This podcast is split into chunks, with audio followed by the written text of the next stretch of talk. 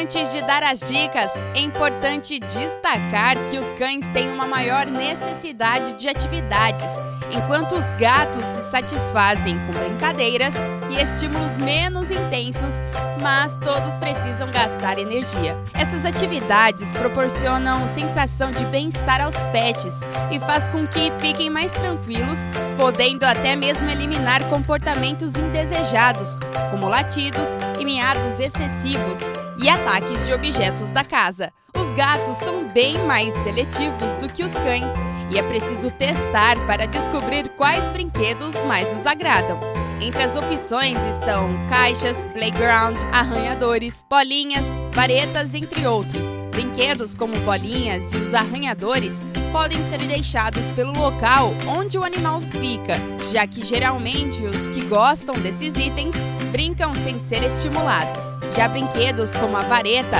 promovem um estímulo maior e mais interessante para essa espécie, pois necessitam da interação com o tutor. Brinquedos em que eles conseguem se esconder e brincar de caçar também estimulam bastante seus instintos. Já para os cães que vivem dentro de casa, uma opção é o cabo de guerra, que necessita apenas de uma corda facilmente encontrada. Na hora de comprar os brinquedos para o pet, é importante fazer escolhas seguras.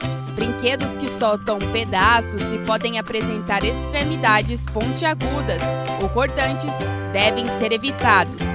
Além disso, não é recomendado os ossinhos de couro branco, devido ao risco de soltar em pedaços e a composição é imprópria para os pets. Eu sou a Isabela Machado e a gente volta a se falar no próximo Momento Pet.